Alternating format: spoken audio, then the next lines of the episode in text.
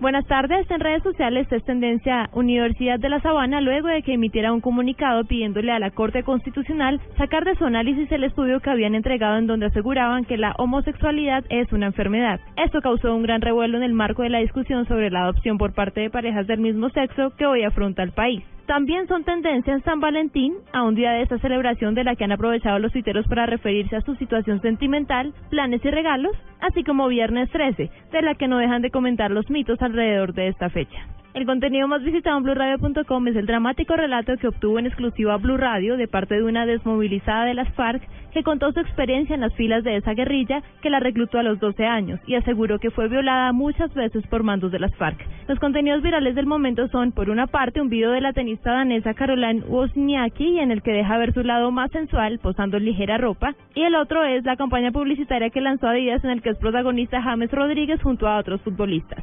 Vea los videos en nuestro portal. Este y otros contenidos los puede encontrar en blurradio.com. Natalia Rodríguez, Blue Radio.